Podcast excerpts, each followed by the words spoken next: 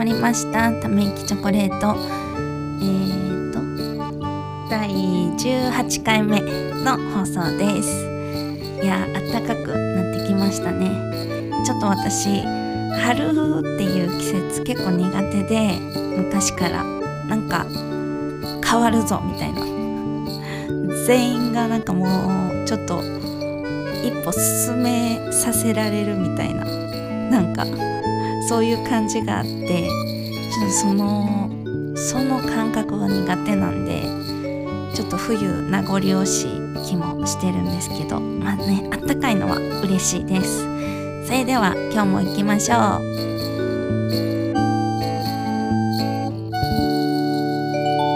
ため息チョコレート。はい。というわけでそうなんですよね。なんかなんて言うんかな。春のあの変化の感じとかもこっちのタイミングであのいろいろね新しいこととかなんかわからんけどチャレンジしたりとかそういうのしたそういうのはしたいけどなんかこの春の動き出そうぜみたいな 芽吹いていこうぜみたいなノリ まあそんなノリみんな感じてないかもですけどなんかそれがちょっとなんか嫌なんですよね。はい。まあまあまあまあまあ。それはいいでしょう。そんなわけで。なんかあのー、私あのー、あれなんですよ。すごいこの間もちょっと思い出話みたいな放送したっけ？1個前か2個前かぐらいやったと思うんですけどなんかねその長期休みに入るたびに思い出す長期休みじゃない。今もう社会人やからそんな学生みたいに長期休みがないんですけどその春休みとか夏休みみたいなタイミングの時期が来るとあの思い出すなんかちょっと辛い出来事があって それをなんか今日喋りたくなって。なんかね私あれは中学校多分1年か2年。1年ではないな。2年かな。2年か3年。でも3年やったらもう部活って引退してるからちょっと記憶が2年か3年の時やったんですけど。あ2年や2年や。2年です。中学校2年生の夏休みの時にあの私軽音楽部やったんですよ。中学校の時。そのバンドをやるみたいな部活に入ってて。ででもその中2の時の夏休みになんか吹奏楽部がコンクールに出るのにあの人が足りないみたいな感じであのそのちょっとヘルプで吹奏楽部来てほしいみたいなの頼まれて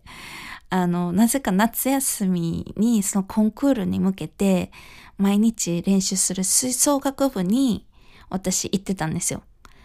あの、朝軽音楽部行って昼から吹奏楽行ったり、その朝吹奏楽行って昼から軽音行ったりとか、まあその日によって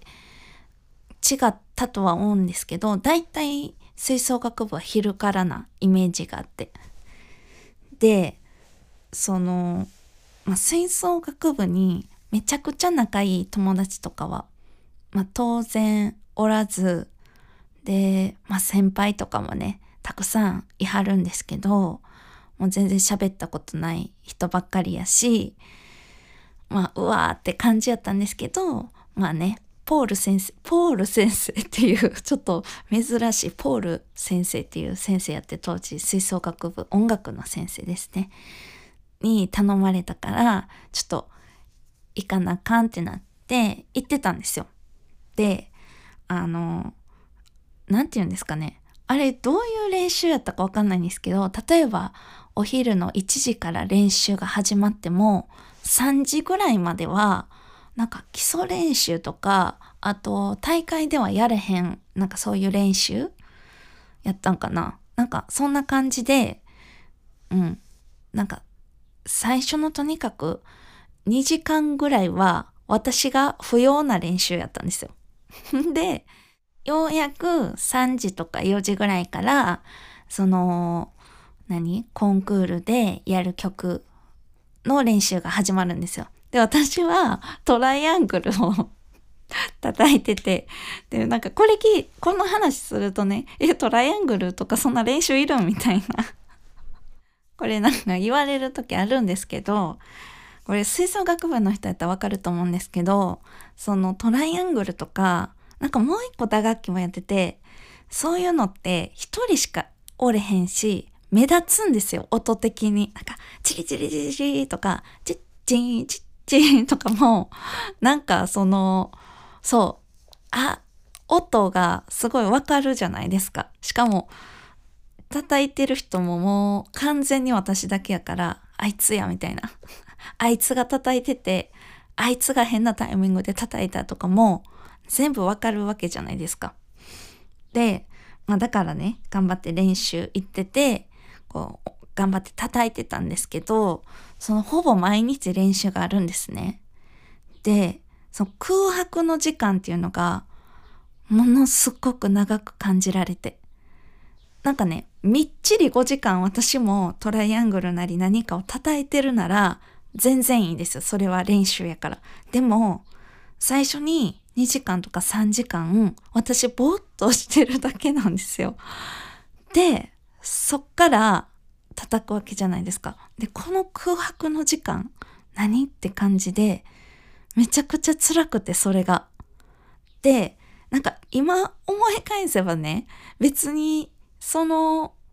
例えば3時とか4時からね、来てもよかったんですよ。っていうか、ポール先生そう言ってくれてたと思うし。別に自分の曲かのタイミングぐらいで来たらいいよとか、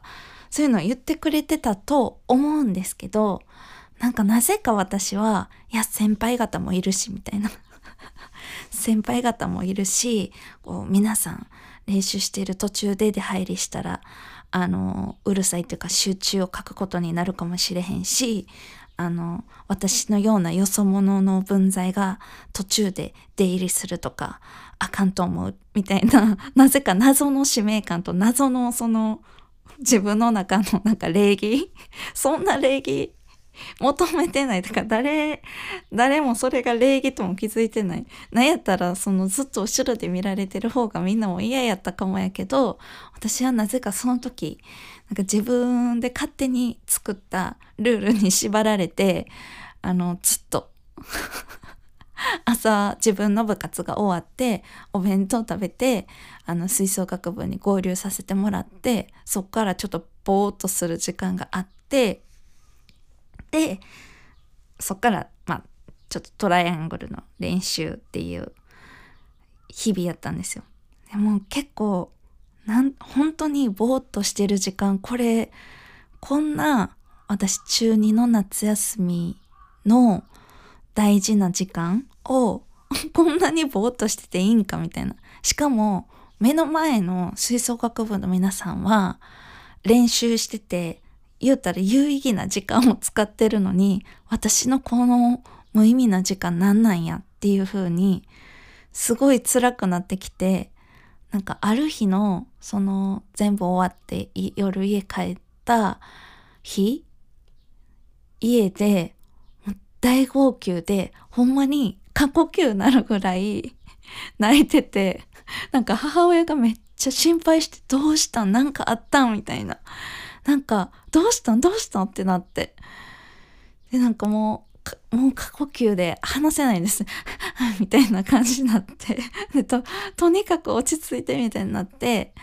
でなんかまあようやく落ち着いてなんかうちは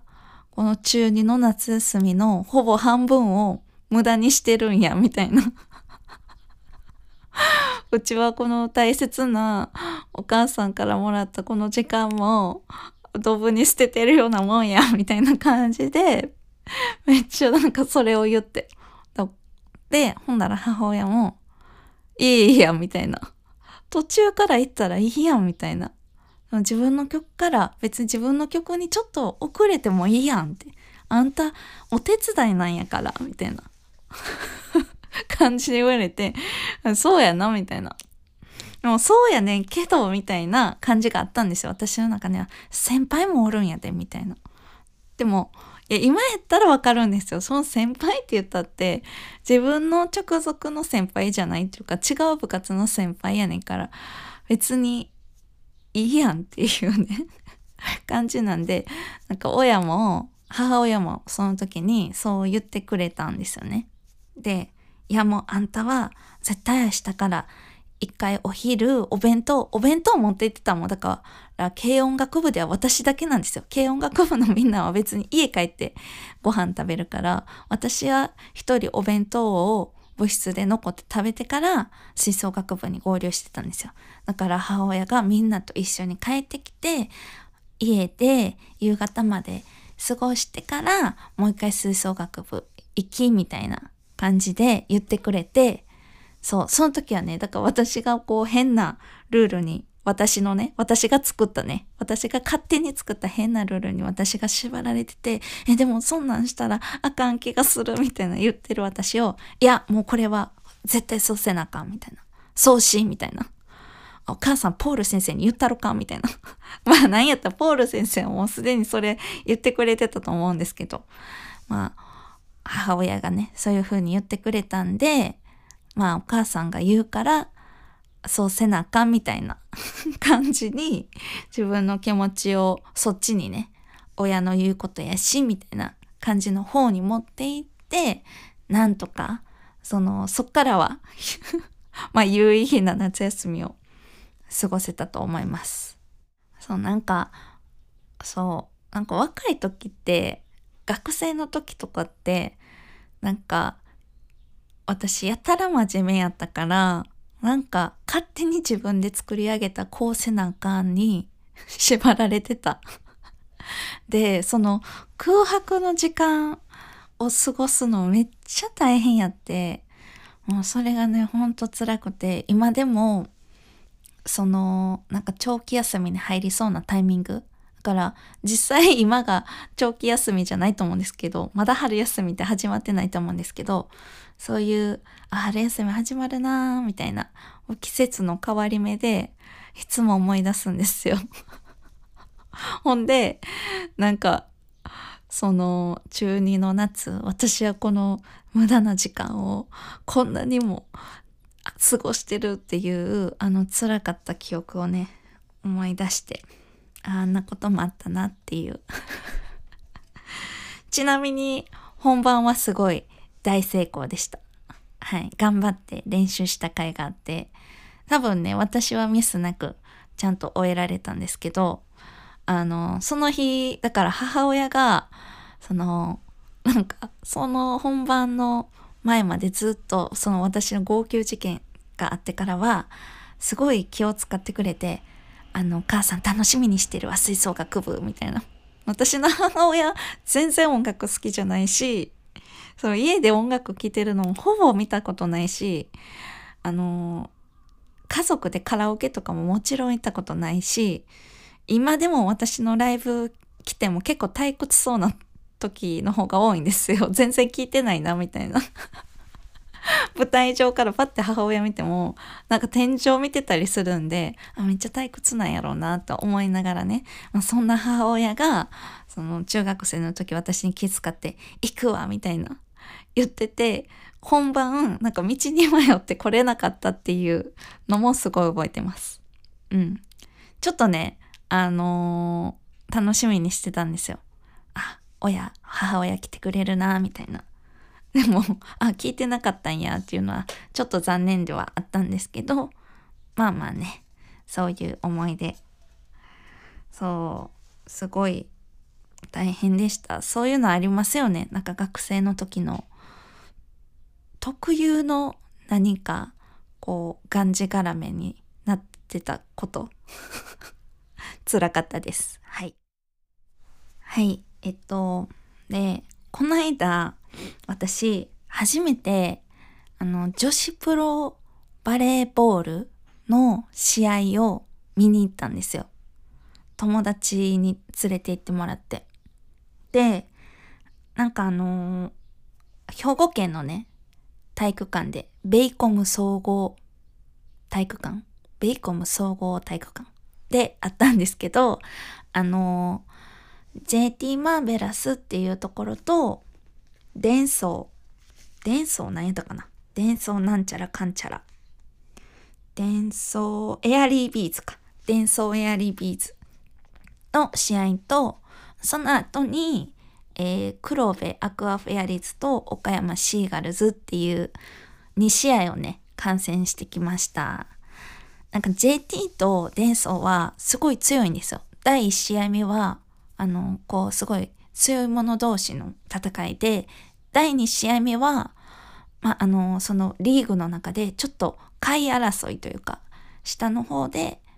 下の方とか言ったら失礼ですね。なんかそういうところで戦ってある、戦ってはる2組の試合やったんですけど、私なんか黒部アクアフェアリーズをもう応援しようって思いました。その試合で。なんかまあいろんな要因があったんですけど、なんかね、その、ベーコム総合体育館は尼崎にあるんで、JT マーベラスのホームなんですよ。だから、第1試合目は、すっごい盛り上がってて、もう JT のお客さんが、JT を応援をするお客さんもすごい、もう当然ホームやからいっぱい来てたし、まあ相手チームのね、応援の方も結構来てて、で、すっごい盛り上がってたんですけど、第2試合目は、なんかどちらのチームも遠方から来てるんですよね。だからこれ結構不思議というか、これ野球わかる人にしかわかんないんですけど、甲子園で阪神対巨人戦やった後に、なんか広島対ヤクルトやるみたいな。なんかわかります？その、まあ、ヤクルトでも強いからちょっとちゃうか。うん、なんかそういう感じ。なんかメインの試合の後に、なんかそう、その、全然関係ないところの2チームが試合してて、でも、なんて言うんですか？なんかサブの試合とか練習試合とかじゃ当然ないんですよ。当然公式のちゃんとした試合で、その試合結果も、その順位とかに反映される試合なんですけど、なんかそれちょっと結構面白いなって思って、あんまりね、全然、全然知らなかったんで、バレーボールのこと。で、だから言うたらお客さんもすごいはけちゃうんですよ。で、お客さんもすごい、まあ、少なくなっちゃって、友達曰くその日はすごい多い方やったらしいんですけど、そう少なくなっちゃってでねあの黒部アクアフェアリーズってその野球で言うと広島みたいな感じで地域で運営してるプロ団体なんですって。その JT マーベラスとかやったらその有名な JT っていう企業がその持ってるチームなんですよ。だからその言うたら朝から晩までバレーボールの練習をして試合に来てる。でも、黒部アクアフェアリーズは、